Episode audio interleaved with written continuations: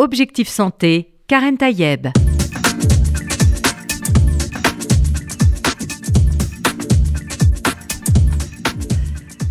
Bonjour à toutes et à tous, j'espère que vous allez bien. On va parler de longévité. Vous savez que dans la tradition, on se souhaite toujours de vivre jusqu'à 120 ans. Eh bien, le docteur Christophe de Gésère nous propose bah, de vivre jusqu'à 150 ans. Oui, on a bien entendu, 150 ans bonne santé. Et si ça devenait la norme, médecine de la longévité, une révolution, un livre paru euh, chez Guy Trédaniel. Bonjour, euh, docteur Christophe de Gégère. Bonjour, Madame Taillem. Merci euh, d'être avec nous dans Objectif Santé. Alors, dans ce livre, bien sûr, vous ne parlez pas spécialement de vieillesse, vous parlez davantage de longévité. Vous avez choisi ce terme, d'ailleurs, vous dites être le médecin de la longévité. C'est votre spécialité. Y en a-t-il une? On entend souvent parler de gériatrie, gérontologie. Vous avez choisi ce mot, pour quelle raison? Justement pour euh, me distinguer de ce qui est fait classiquement et de la vision classique de la vieillesse, qui est à travers la gériatrie que je connais bien, hein, euh, c'est que euh, on, gère une fragilité qui mène à la perte d'autonomie et mmh. ensuite l'institutionnalisation et la mort. Donc, ce qui m'intéressait là, c'est, et depuis 30 ans, mmh. puisque c'est depuis euh, même plus que 30 ans, maintenant le temps passe, mmh. euh, c'est vraiment mon sujet, car ce qui me paraît intéressant, c'est non pas simplement d'attendre qu'une maladie survienne et qu'elle nous affaiblisse, mmh. mais c'est de travailler en amont, c'est-à-dire ce qu'on appelle, ce que l'OMS appelle la prévention primaire. Travailler sur le processus qui, dès 18-20 ans, dégrade nos différentes fonctions. Et ce processus, à travers cette dégradation, à travers cette fragilisation de toutes nos fonctions, va mener aux pathologies, pathologies qui du coup on les connaît assez bien, mmh. on les traite bien, et euh, on essaye de les équilibrer au mieux, puisqu'en fait on parle de pathologies chroniques tout ce qui va être hypertension, diabète, insuffisance. Bien sûr, et, beaucoup de gens vivent avec, euh, avec ces pathologies. Bien sûr, on vit, on vit moins bien que si on n'avait pas toutes ces pathologies, forcément. Et je rappelle que vous êtes, vous l'avez dit vous-même, c'est un sujet que vous connaissez bien, qui vous intéresse depuis longtemps. Vous avez écrit un, nombre de livres sur ce sujet euh, très important là sur la gérontologie, les techniques de lutte contre le vieillissement, les secrets d'une bonne mémoire, la nouvelle méthode anti-âge. Je cite quelques livres que vous avez pu écrire. Et là, en fait, euh, quand vous promettez 150 ans, peut-être euh, presque un peu cyniquement, ça sert à quoi de vivre jusqu'à 150 ans? Alors, Docteur euh, Christophe de Gégère. Alors, c'est c'est vrai que ça fait sourire, euh, mais en fait, c'est passionnant parce que il faut nous fixer des objectifs. Mhm. Vous regardez, par exemple, avant de marcher sur la Lune, eh bien, on l'a regardée, cette Lune. Et pendant des siècles, on l'a regardée. Et jusqu'au jour où des gens se sont dit, ben, on aimerait bien marcher dessus. On aimerait se bien mettre dans la tête que c'est possible, finalement, déjà. C'est le premier objectif. Mm. Se dire qu'on va échapper à cette espèce de euh, de, vase clos qui est le nôtre et qui généralement, bon, 122 euh, ans, c'est euh, l'espérance maximum théorique de l'espèce humaine hein, qui a été atteinte par Madame Jeanne Calment. Mhm. Mais pourquoi s'arrêter là? Pourquoi se donner une frontière? Parce que cette frontière, elle est en réalité parfaitement artificielle. Et c'est ça qui devient passionnant, parce que ce n'est pas un rêve, c'est tous les jours dans les laboratoires de biologie, on est capable de rendre des cellules immortelles. On est capable de travailler sur l'espérance de vie de mammifères. On est capable de la doubler, tripler, parfois assez simplement. Mhm. Et l'homme, lui, qu'est-ce qu'il fait? Eh bien, il continue à vivre sa petite vie. Et je voulais justement sortir de ce point de vue qui est un peu étriqué, un peu simpliste, et sensibiliser les gens à ce qui est au fond le plus important, le plus précieux aujourd'hui, qui est leur capital santé. On apprécie sa santé véritablement que quand on la perd. et là, c'est toujours un petit peu tard. Et mettez-vous dans la tête que bah, ce capital santé, qui diminue à partir de 18-20 ans. Hein. Parce qu'en fait, vieillissement, ça ne veut pas dire grand-chose. Vieillissement, À partir de quand vieillit-on finalement? Là, vous venez de nous dire que c'est finalement quasiment à partir de l'âge de 20 ans. Voilà. Mais non, en réalité, il faut. La sémantique est un peu différente. En fait, vieillissement, c'est un marqueur du temps qui passe. C'est-à-dire que un enfant ou un jeune adolescent de 16 ans est vieux par rapport à un enfant de 12 ans. Mm. Mais ça n'a pas de sens biologique réel. En fait, de la conception, de la conception jusqu'à la fin de l'adolescence, le vieillissement, c'est du vieillissement, le temps passe, Mhm. mais en biologie, on appelle ça du développement. Donc on grandit, Mhm. on mûrit, et donc ça, c'est un temps essentiel. Et à partir de 18-20 ans, on commence à se dégrader. Alors évidemment, entre 18 et 30 ans, on a de telles réserves que dire qu'on devient sénescent est exagéré. On ne se le ressent pas. Si vous dites à un jeune, un jeune homme de 25 ans, t'es vieux, il va dire, mais de quoi tu me parles? Ouais. D'ailleurs, vous parlez, euh, docteur de Gégère, de sénescence. Vous parlez moins de vieillissement dans votre livre. Le mot de sénescence, d'ailleurs, qui peut parfois faire frémir. Euh, c'est, il y a une espèce d'obsolescence quelque part quand on entend sénescence. Euh, est-ce que, euh, que que veut-il dire finalement ce mot? Mais la sénescence, c'est justement le phénomène qui nous touche tous et qui est un phénomène qui se traduit par la dégradation de nos capacités. On ne parle pas de maladie, on parle de dégradation de nos capacités. Oui, c'est-à-dire qu'on peut, avec l'âge, moins bien voir, moins bien entendre, mais pour autant ne pas être malade. Voilà. Et euh, je reprends cette, cette expression que de sénescence euh, qui me paraît justement fondamentale parce que euh, quand on dit vieillissement, finalement, ben oui, on vieillit. Euh, on ne peut pas, euh, comment dire, intervenir sur le temps qui passe. Mais on peut intervenir sur la qualité de nos différents systèmes au cours de ce vieillissement. Mm. Et la sénescence est quelque chose que l'on peut améliorer. Et ça, c'est un grand apport de la physiologie. Ouais. La physiologie nous permet, à travers des techniques très pointues, de mesurer l'âge physiologique de chacun. Et lorsqu'on mesure un âge physiologique, alors prenons un exemple très simple. Une artère. Mhm. L'artère, c'est important puisque ça mène aux pathologies cardiovasculaires, première cause de morbimortalité dans des pays occidentaux. Première cause. Mais cette artère, au départ, quelles sont ses caractéristiques Sa caractéristique principale, c'est la souplesse. Une artère d'un sujet jeune est souple. Et ensuite, tout au long de la vie, cette artère va se rigidifier. Mhm. C'est pas un phénomène d'obstruction. L'artère ne s'obstrue pas, elle n'est pas malade, elle se rigidifie. Et c'est fonction de vos gènes, de votre environnement, de votre mode de vie. Il y a énormément de choses qui vont jouer là-dessus. Et on peut, et ensuite, quand cette rigidité aura atteint certains niveaux, l'artère va commencer à s'obstruer, tomber malade, et là on rentre Mhm. dans le cursus classique de la prise en charge d'une maladie euh, cardiovasculaire. Donc finalement, cette sénescence que vous décrivez, c'est un phénomène normal, mais en même temps qui montre une dégradation euh, progressive finalement. Absolument. Mais là où ça devient passionnant, c'est que année après année, votre âge chronologique, il augmente. C'est Mhm. comme ça, hein, les anniversaires. Euh, c'est de bonnes nouvelles parce que ça signifie des cadeaux jusqu'à un certain âge. Ensuite, c'est pour les autres parce que c'est à vous à donner les cadeaux. Et puis à un beau moment, on se dit qu'on aimerait qu'on oublie son anniversaire parce que les chiffres deviennent importants.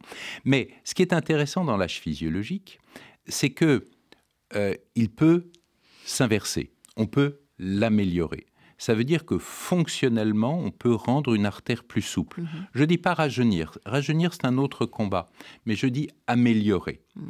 Et c'est là où ça devient complètement passionnant parce que vous pouvez prendre quelqu'un de 50 ans, mesurer sa rigidité artérielle, trouver une rigidité artérielle de quelqu'un de 65 ans. Donc 15 ans de plus. Mhm. Mais ça veut C'est c'est dire... pour d'où l'expression on a l'âge de nos artères. Mais justement, ce dicton est tout à fait réel. Ouais. Est tout à fait Ouais. réel. Parce que ça veut dire que vous portez le risque de quelqu'un Mm. de 65 ans. Et ça explique que bien des gens à 50 ans ont des check-ups tout à fait parfaits Mhm. et qu'ils meurent 15 jours après d'infarctus du myocarde. Parce que justement, ce sont deux notions différentes. Et les check-ups médicaux classiques recherchent des maladies. Vous pouvez ne pas avoir la maladie, Mhm. mais vous pouvez être physiologiquement, entre guillemets, abîmé. Et, en, et en risque en fait. et en risque, en risque réel. Donc, la physiologie va permettre de déterminer des groupes à risque. Et ensuite, si l'on envisage une prise en charge pour améliorer sa sénescence, Mhm. ben, un an plus tard, on peut refaire cette mesure et voir qu'elle s'améliore. Et c'est là où ça devient intéressant parce que ça veut dire qu'on peut être un vrai gestionnaire, scientifiquement parlant, Hein, c'est pas encore une fois, on n'est pas dans le rêve, on est dans la réalité médicale et physiologique.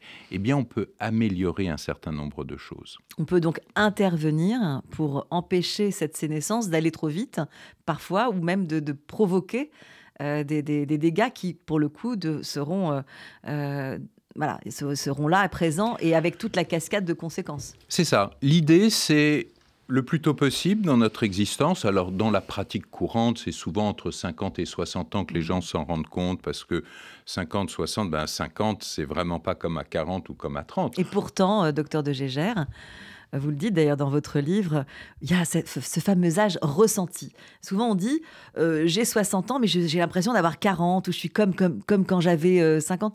Et la raison pour laquelle, euh, très justement, vous le dites dans votre livre, c'est que ça se passe dans la tête. En fait, on a l'impression d'avoir euh, bah, son âge de jeunesse parce qu'on a le cerveau, il a, il a le cerveau sait rester jeune malgré le fait que bah, nos organes, eux, euh, voilà, sont, sont, subissent cette sénescence. Alors, c'est une excellente question parce que, en fait, on a trois âges. On a un âge chronologique qui est mhm. purement administratif, qui permet de déterminer à partir de quel âge voilà, vous avez passé votre permis de conduire ou passé en retraite. On a l'âge physiologique qui est un âge réel, mhm. qui est la réalité de notre organisme. Et on a un âge ressenti. Et cet âge ressenti est toujours plus faible euh, que notre âge réel. Et en fait, c'est très compliqué parce que le cerveau vieillit. Il reste comme, pas du tout à 20 hein. ans, comme, le reste. Exactement, il vieillit. Mais alors qu'est-ce qui fait qu'on a cette petite lumière qui nous permet de croire qu'on est encore jeune Eh bien, c'est un côté peut-être euh, euh, qui est miséricordieux sur, euh, sur nous-mêmes, qui nous aide à avancer dans l'âge tout en n'étant pas dramatiquement paniqué par ce mmh. que l'on voit dans le miroir quand on est face à lui le matin. Euh, il y avait une humoriste euh, qui est connue et, qui avait un sketch comme ça. Elle disait le matin quand je me vois dans la glace, j'ai envie de dire bonjour maman. Donc, euh, je, pourrais citer aussi Philippe Lelouch qui, qui, a un spectacle actuellement au théâtre de la Madeleine et, qui parle, qui compare cette notion de température ressentie. Souvent on dit, euh, voilà, il fait 24 degrés, mais température ressentie 32 euh, et ou, l'inverse. et il parle aussi du coup de, de l'âge ressenti. C'est vraiment quelque chose d'assez intéressant justement sur lequel vous pointez. Oui, parce que alors je c'est passionnant parce que euh, c'est aussi le, euh, c'est le résultat de notre maturité, des projets que nous avons, etc. Mhm. C'est aussi euh, un peu le reflet de notre déni de ce vieillissement qui ne plaît à personne. un hein, vieillissement au sens de sénescence, au sens de diminution de vos capacités. mais c'est aussi quelque part un espoir. Et Là où ce que je regrette, c'est que malheureusement cet âge ressenti ne conduit pas à la prise en charge. Parce que quand vous regardez les différentes études qui montrent que l'âge ressenti est vraiment le plus, euh, le plus faible entre 50 et 65 ans, c'est là où les gens se sentent en moyenne entre 10 et 15 mmh. ans de moins qu'ils n'ont en réalité. Et l'âge physiologique est souvent au-dessus. Mmh. Donc vous voyez que le décalage devient énorme. Et c'est un âge où justement il faut se prendre en charge. Il faut se dire ah, c'est comme la plupart des gens que je vois, c'est les gens qui disent ah, je suis en bonne santé, mais je veux le rester. Et ça, c'est quelque chose qui est très important. Et quand vous avez un âge ressenti qui vous dit ah ben non, j'ai 30 ans alors que j'en ai 60 chronologiquement et physiologiquement peut-être 70, eh bien vous n'êtes pas enclin à vous prendre en charge puisque tout va bien. C'est un petit peu quand vous conduisez votre voiture, vous n'avez jamais fait de révision, vous commencez à entendre des bruits, à voir un volant qui devient de moins en moins précis, et vous dites, mais au fond, tout va bien, ma voiture démarre. C'est parfois une politique de l'autruche. Absolument. Parce que on, a peur justement d'avoir une mauvaise surprise en, faisant une prise de sang, de, voyant des analyses qui, montrent un, déséquilibre métabolique, bref, toutes sortes de choses auxquelles on ne s'attend pas parce qu'on se regarde dans la glace. Et alors, pour prolonger cette discussion sur le ressenti, parfois on se regarde dans la glace, mais les autres aussi vous disent Ah, tu ne fais pas ton âge. Et, qu'est-ce que ça veut dire faire son âge? C'est vrai qu'aujourd'hui, on est dans une société vous parlez d'agisme, vous parlez aussi de cette chirurgie esthétique qui est proposée. Euh, et, et c'est pas parce que, vous le dites hein, dans votre livre, c'est pas parce qu'on on va améliorer euh, peut-être quelque chose dans le visage que l'âge n'est pas là. Non, mais ça c'est aussi, on, on, est dans l'ordre du euh, psychologique. Euh, quand vous faites une petite chirurgie esthétique, quand vous faites des injections, etc., vous gommez un certain nombre de stigmates de l'âge et c'est très rapide, c'est pas contraignant. Euh, et tout de suite, les gens vous disent tu as meilleure mine, oh tu as perdu 10 ans, mm -hmm. euh, etc. Mais la réalité de ce qui se passe dans votre corps, elle, elle n'a pas bougé. Mmh. C'est une sorte de ravalement de, de, de surface, euh, mais qui ne, qui ne correspond pas à cette notion de rajeunir. C'est simplement, effectivement, on va combler un certain nombre de rides. Ça marche bien et ça, ça n'a rien à voir avec la médecine de la longévité. La médecine esthétique ou la médecine anti-âge, telle qu'on l'appelle aujourd'hui, euh, c'est quelque chose de bien, d'utile, qui rend des services mais qui ne doit pas faire oublier que la réalité est à l'intérieur de notre corps et que cette réalité, elle est hautement scientifique. Ouais. Ça fait du bien du point de vue psychologique et non pas physiologique, finalement. Exactement. Euh, je pense qu'il faut parler aussi de l'épigénétique. On en parle de plus en plus parce que justement, il y a quelque chose de cet ordre-là qui permet de se dire qu'aujourd'hui, on est en capacité, euh, par la nutrition, par euh, l'usage de la musique, il y a énormément de choses qui ont été écrites sur, sur l'épigénétique, de, de, faire en sorte que nos chromosomes, en fait, que notre, notre génétique euh, puisse être modifiée. C'est-à-dire que euh, on, était, on avait un, code génétique qui prévoyait qu'on allait vieillir à telle vitesse, etc. Eh bien, on peut essayer de ralentir, en tout cas de changer euh, ce qui était prévu au programme génétique Alors, là aussi, il faut redonner le véritable sens aux mots. La génétique, il y a une vingtaine d'années, était extraordinairement pourveuse d'espoir. On se disait, à travers ça, on pourra tout comprendre, mmh. tout prévoir et agir. Et puis ensuite, on s'est rendu compte que les gènes, c'est pas si simple. C'est pas parce qu'on a tel gène qu'on fera telle maladie ou l'inverse. Mmh. Parce que tel gène va s'exprimer en fonction de tel autre gène, de tel autre gène, du fait que vous soyez heureux ou malheureux, du fait que vous dormiez beaucoup ou pas, du de fait l'environnement, que, de, de l'environnement, que mmh. vous mangiez des brocolis ou pas. Je prends cet exemple euh, typique. Euh, et en fait, ça illustre l'extraordinaire complexité ouais. entre ce qu'on appelle le génotype, c'est-à-dire ce qui est inscrit dans les gènes, et le phénotype, qui est ce qu'on est. Et en fait, on a parfois des surprises considérables, c'est-à-dire que vous avez le génotype pour tel phénotype, mais ce n'est mmh. pas le phénotype que vous avez, vous en avez un autre. Et pour nous, et c'est ça qui est fondamental, c'est que le phénotype, nous, on le mesure avec vraiment grande précision grâce à la mesure de l'âge physiologique. On n'est pas prisonnier de nos gènes. Ça, c'est un message qui ouais. est très fort. Euh, tout n'est pas écrit d'avance. Tout n'est pas écrit d'avance. Mmh. Et ça, c'est quelque chose qui est important parce qu'il y a beaucoup de gens qui se disent Ah, tiens, j'ai des parents et des grands-parents qui ont vécu longtemps, mmh. donc je vais vivre longtemps. Mmh. Ou inversement, ils sont morts tôt, je vais, quoi qu'il arrive, je vais mourir tôt. C'est pas du tout aussi simple que ça. Parce que, et, et d'ailleurs, c'est assez amusant parce que si vous reprenez toutes les études sur les 50 dernières années sur l'importance de la génétique sur notre espérance de vie, vous vous rendez compte que la part va diminuant. Et les dernières études disent que les gènes vont compter pour moins de 20%, alors qu'à une époque, c'était 50%, oui. voire plus. Oui. Donc là aussi, ce qui est important, c'est à travers ces mesures d'âge physiologique de pouvoir trouver des conseils qui vous soient totalement adaptés. Parce qu'en réalité, cette génétique va pouvoir euh, influencer évidemment notre métabolisme, mais c'est notre métabolisme qui est important. Si vous regardez par exemple, vous prenez des jeunes de 20 ans, -hmm. euh, qui sont des adeptes, mais véritablement très engagés euh, sur ce qu'on appelle la junk food, et qui vont dans certains endroits, certains restaurants rapides, eh bien, et que vous les observez, euh, sur des mois et des mois, vous vous rendrez compte qu'il y en a un qui reste parfaitement mince -hmm. et l'autre qui va devenir rapidement en surcharge pondérale. Et alors que les deux sont adeptes à la même niveau des sports, euh, vous savez, mais des sports d'informatique, oui. donc c'est surtout ça fait travailler les doigts des mains. Euh, donc sur sa chaise en général. Sur sa chaise, oui, sauf au moment de, de grande déception ou de grand succès où il va se, se précipiter en l'air. Mais qu'est-ce que ça montre?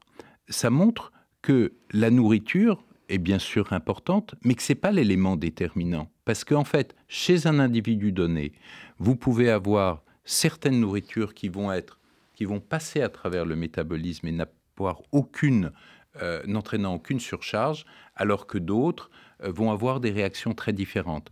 Donc, bien s'alimenter, c'est bien sûr quelque chose d'important, mais c'est pas non plus capital, parce qu'il y a le métabolisme derrière. D'où l'importance de l'évaluer, de le comprendre, pour avoir une solution qui vous soit personnalisée. Donc c'est ne pas se comparer à l'autre en réalité. Non. On est chacun euh, unique quelque part dans son, dans, avec son métabolisme et, son patrimoine génétique bien sûr, mais pas seulement. Mais pas seulement. Mhm. Il faut euh, il faut sortir de, de ces grands ces grands chemins, si vous voulez, ces grandes autoroutes de la mhm. pensée en termes de médecine. En fait, ce siècle va être, va être marqué par la personnalisation à l'extrême. La solution pour vous ne sera pas celle de votre tel ami ou de telle mm. cousine ou de telle sœur ou de telle personne de votre âge et de votre sexe qui se balade dans la rue. Y compris de votre jumeau, parce que vous le dites aussi dans... Il y a une étude qui a été menée euh, sur... Euh, C'est très intéressant. Vous voyez que ça montre bien qu'on n'est pas prisonnier de nos gènes, mm-hmm. parce que des jumeaux dans des conditions différentes deviennent des personnes très différentes. Et là encore, euh, on voit qu'il est essentiel non pas de rester sur des grandes idées reçues, euh, non pas appliquer ces grandes idées, ces grandes recettes à tout le monde, mais il faut être à l'écoute de son corps. Et, ce livre, en fait... Que je rappelle d'ailleurs, hein, parce qu'on vous écoute, vous êtes le docteur Christophe de Gégère, et vous venez de faire paraître Médecine de la longévité, une révolution, un livre euh, paru chez Guy Trédaniel. Ce qui est important là aujourd'hui, c'est que tout à chacun, où qu'il soit, euh, en France, euh, ou quelle que soit sa profession, quel que soit son âge, il doit être prendre conscience qu'il a un capital santé. Mhm. Et ce capital santé, c'est la cigale et la fourmi en fait. Hein. Oui, c'est toujours l'éternelle euh, fable de La Fontaine. toujours très actuel, hein, absolument. Mais donc c'est plein d'espoir. C'est plein d'espoir, mais c'est aussi à travers des technologies parce que aujourd'hui nous rentrons de plus en plus dans l'intimité du fonctionnement humain et ça c'est intéressant. Et tout ça, ça se passe avant la maladie. Alors, on peut être malade et néanmoins s'intéresser à sa physiologie parce que on peut être malade et guérir d'ailleurs, hein, et retrouver euh, Absolument. une bonne santé. Mais souvent, ce qu'on a, malheureusement, avec le vieillissement, avec la sénescence, devrais-je dire plutôt, euh, malheureusement, euh, on rentre dans des maladies chroniques. Mhm. Hein, si vous prenez le diabète, l'hypertension, tout ça sont des maladies chroniques. On ne guérit pas les gens, on les équilibre. Mhm. Et ça, c'est très important. Euh, moi, parfois, il y a des gens qui vous disent Ah, mais docteur, moi, je vais très, très bien. Je dis Ah bon, alors, parfait. Vous prenez des médicaments? Ah oui je prends ça, ça, ça, ça et ça. Mhm. Donc, vous pouvez très bien être malade, prendre des médicaments qui vont vous équilibrer et qui vont vous permettre de vivre normalement, mais en fait, vous n'êtes plus en bonne santé. Mhm. Il faut savoir que quelqu'un qui prend des médicaments pour des maladies mhm. n'est plus en bonne santé. C'est un malade équilibré. D'où l'intérêt de travailler sur sa santé, sur son capital santé, le plus tôt possible. Et généralement, dans l'esprit populaire, ça tourne autour des 50 ans. Ça peut être une bonne idée. Mais alors, en disant ça, docteur Christophe de Gégère, est-ce qu'on est dans cette philosophie euh, positive? Euh, Vous dites, hein, ça compte, et on le sait qu'il y a de plus en plus de, de personnes qui, qui, font des conférences sur, euh, sur, sur le bonheur, sur euh, être positif, etc. Et on sait que ça a un impact aussi, hein, sur, euh, y compris sur, sur les maladies, sur le stress, sur la vie en général. Et j'ai envie de dire presque sans doute inéluctablement sur la sénescence, puisqu'on on, sait que des études, notamment en épigénétique, ont montré que voilà, avoir des moments de bonheur dans sa vie et dans sa journée même, ça contribue à aller mieux et forcément, quand on va mieux dans sa tête, tout à l'heure on parlait de l'âge du, cerveau, mais aussi il y a aussi il y a aussi l'humeur du cerveau qui compte. Absolument. De toute façon, toutes les études qui s'intéressent au vieillissement pointent toujours euh, du doigt le fait que les gens, plus les gens sont heureux, mhm. mieux ils vieillissent. Plus les gens sont heureux et actifs. Ouais. Ça, c'est aussi une caractéristique. Ouais. Que vous ayez 60, 70 ans, 80 ans, si vous êtes actif, si vous avez des projets, eh bien, vous allez forcément mieux vieillir que Mhm. si vous vous mettez vous-même en retrait de la vie. C'est ça. Et on retrouve ça d'ailleurs euh, sur les études, c'est D'ailleurs, intéressant. le mot retraite est un très mauvais mot. Très mauvais mot. Et euh, Se mettre en retrait. oui, mais c'est bien ce que ça veut Ouais, dire. On se ouais. met en retrait de la vie. Alors, ensuite, il y a des très grosses différences en fonction des professions. Mais moi, je le vois par exemple dans mon milieu, le milieu médical, il y a beaucoup de médecins qui continuent à travailler très, très euh, longtemps. euh, Mhm. si j'ose dire. Et pourquoi? Parce que d'ailleurs, c'est une profession qu'ils adorent, ils sont passionnés, et une fois qu'on leur retire cette profession, ils savent plus quoi faire. Ouais. D'accord? Donc, euh, rester actif est important. Et j'aimerais, euh, comme témoin de cela, revenir sur les fameuses zones bleues. Vous savez qu'il y a un certain nombre de zones dans le monde où on retrouve plus de centenaires qu'ailleurs. Mhm. Par exemple, Okinawa au Japon, mais en Sardaigne, etc. Il y en a un certain nombre. Et souvent, ces régions sont très, très étudiées par des biologistes, des médecins, pour essayer de trouver le fameux secret. Mais il n'y en a pas de secret. La réalité, elle tient en quatre petits chapitres qui sont que les gens dans ces zones mangent de façon assez frugale, Mhm. donc ils ne sont pas en hypercalorique comme nous, nous le sommes dans Oui. nos pays. C'est souvent des régimes plutôt méditerranéens. Il n'y a pas d'obèse, il n'y a Mhm. pas de surcharge pondérale dans ces euh, zones-là. Deuxièmement, ils sont toujours actifs. Quel que soit l'âge, ils sont actifs, à la fois physiquement, mais aussi par rapport à la société. C'est-à-dire que, et ça, ça se voit bien à Okinawa en particulier, à 90 ans, vous pouvez continuer à aller ramasser du riz. Bien sûr, vous n'aurez pas le rendement d'une Mhm. personne de 30 ans, mais vous participez à la vie de la communauté, à votre niveau, Ouais. selon vos possibilités. Ouais. Et il y a dans ces régions un peu, il n'y a pas trop de stress parce que tout est bien réglé, il n'y a pas de surprise, et c'est ça les éléments importants. Mm. Donc l'intégration à la communauté, le fait euh, de pouvoir vivre au milieu des autres est quelque chose de très important, et vous remarquez que ces différents points ne sont pas du tout euh, les points forts de nos sociétés occidentales. Ouais. Le, le stress est quasi permanent même Le dans, stress ces- est dans, dans nos sociétés. Et d'ailleurs, on dit souvent la maladie du siècle. Or, c'était déjà la maladie du siècle dernier, puisqu'on est déjà au 21e siècle, Oui. et que euh, on- vraisemblablement, ça continue de l'être. Et euh, c'est assez inquiétant, ça, ce stress permanent, cette, euh, cette vie qui va à mille à l'heure, où on nous demande toujours plus de résultats dans tout, etc. Est-ce que, est que justement ça, ça a un impact? On le sait, on l'a déjà mesuré, mais euh, est-ce que ça a un impact sur la sénescence? Oui, bien sûr. Bien sûr, ça l'accélère, ça on le sait très bien. Mhm. Maintenant, il y a un point qui est assez intéressant, c'est parce que quand vous demandez à des gens, êtes-vous stressé? Ils peuvent vous répondre oui ou non. Mhm. Mais on se rend compte, mais on peut le mesurer, ce stress. On a des moyens physiologiques de mesurer ce stress, et on se rend compte que parfois que les gens qui, des gens qui se disent très stressés ne le sont pas physiquement, Ouais. et inversement. C'est la, c'est la façon dont on supporte le stress? C'est la façon dont on vit la situation. Mhm. Et puis bon, il y a certains qui se disent stressés, rien peut les stresser. Mhm. Euh, C'est vrai qu'ils peuvent avoir des conséquences physiques et psychiques de ce stress, mais d'autres le gèrent très très bien. Pour d'autres, ils n'ont jamais connu autre chose, donc ils se disent non stressés alors qu'ils ont un cortisol au plafond, etc. Et ça, c'est pas bon. Ouais. Ça, c'est pas bon. Donc ça, ça se mesure. Et d'ailleurs, vous parlez du cortisol. La question des hormones Ouais. dans, le- dans le vieillissement et dans la sénescence, ça, ça- ça joue un rôle important. Euh, ces hormones, on, en- on- on les a tout au, tout au long de la vie. Elles servent à quoi justement pour peut-être protéger ou accélérer quelque chose de, l'ordre du phénomène du vieillissement? Alors, d'abord, euh, c'est vrai qu'en en France, de façon générale, les hormones n'ont pas bonne presse, Mm. parce qu'elles sont souvent associées au cancer ou elles sont souvent associées au dopage. Mhm. Donc dès qu'on parle d'hormones, c'est pas top. Mais en fait, euh, ce sont des éléments indispensables à notre bon fonctionnement. Une hormone, par définition, n'est ni bien ni mal, c'est un messager. C'est un messager qui part d'un endroit du corps et qui va à un autre endroit du corps. Mhm. Donc, en soi, c'est indispensable à notre bon fonctionnement. Or, en vieillissant, la plupart de nos systèmes hormonaux se dérèglent Et On le voit notamment chez la femme avec la ménopause. hein. alors là, c'est un exemple qui est un excellent exemple, mais c'est une diminution brutale Mhm. vers les 50 ans, 50-55 ans. Mais vous savez, D'hormones qui étaient protectrices en fait. hein.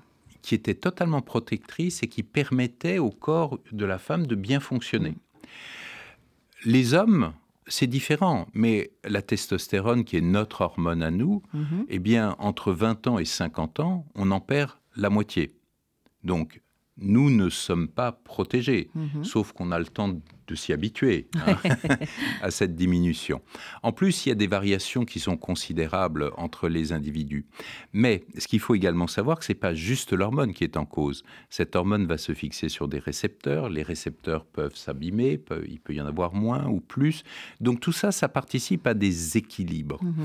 Et euh, j'ai j'ai envie de vous raconter, euh, comment dire, une maladie, une maladie terrible, parce que vous savez que le, le système neuro-hormonal est tout de même un des mécanismes importants de la sénescence. Mhm.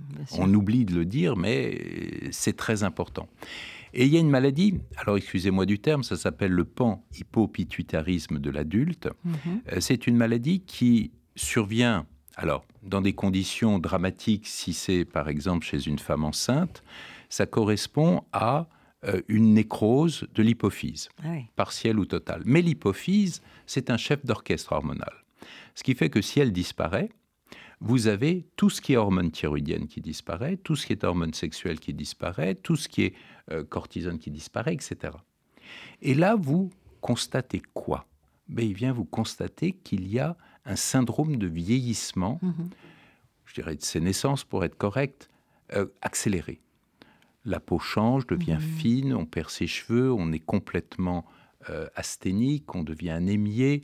Enfin, on rentre dans tous les symptômes classiques euh, du, du vieillissement, avec bien sûr ensuite les problèmes de constipation, les Mhm, problèmes mhm. d'ostéoporose, les problèmes de sarcopénie. Donc tous ces éléments-là euh, sont présents. Ça conduit à la mort jusqu'à ce moment extraordinaire où on a découvert un certain nombre d'hormones et on a substitué. Et là, c'est très intéressant parce que ces signes Mhm. disparaissent. Ils s'amendent tous. Et moi, lorsque je fais des conférences à mes collègues sur cette thématique, je leur dis toujours que c'est un modèle de vieillissement que l'on peut euh, réversible. Mhm. Donc c'est intéressant, pourquoi? Parce que en fait, ça met en évidence notre capacité à modifier la sénescence. Je dis pas rajeunir, ça c'est encore autre chose. Mais cette Mais sénescence, inversé en fait un processus qui, qui est en train dire- de, de- de se mettre en place. Quoi, voilà, on va dire scientifiquement, Mhm. on va dire la moduler. Mhm. Cette sénescence peut être accélérée à travers un certain nombre de comportements. Quand on fume, quand on boit, quand on est sédentaire, quand on mange mal. Elle peut être diminuée lorsque l'on est, on mange correctement, on est actif. Et encore, on pourrait se poser la question de qu'est-ce que ça veut dire d'être physiquement actif euh, lorsqu'on est heureux, lorsqu'on a des Mhm. projets, etc., etc. Et il est toujours temps de le faire, docteur Alors-. L'autre point important, c'est qu'il n'est jamais trop tard. C'est ça qui est important aussi à dire. D'accord? Jamais trop tard, quel que soit votre âge, à partir du moment où vous avez envie de travailler sur cette chose extraordinaire qui est votre capital santé et qui, encore une fois, est notre bien le plus précieux, eh bien, on peut toujours faire quelque chose pour vous aider. Je crois que c'était une belle conclusion euh, de cette émission, euh, docteur Christophe de Gégère. Je vous remercie pour, euh, pour cette belle émission, cet espoir aussi de cette longévité euh, qui c'est jusqu'à 150 ans. C'est ce que vous proposez en tout cas dans votre livre Médecine de la longévité, une révolution. Un livre vraiment très, euh, très documenté, très, très intéressant dans, dans le détail, donc que je recommande bien sûr. Merci infiniment d'être venu nous parler de longévité. Donc, très longue vie à toutes et tous qui nous écoutez sur RCJ et dans Objectif Santé. À la semaine prochaine. Merci.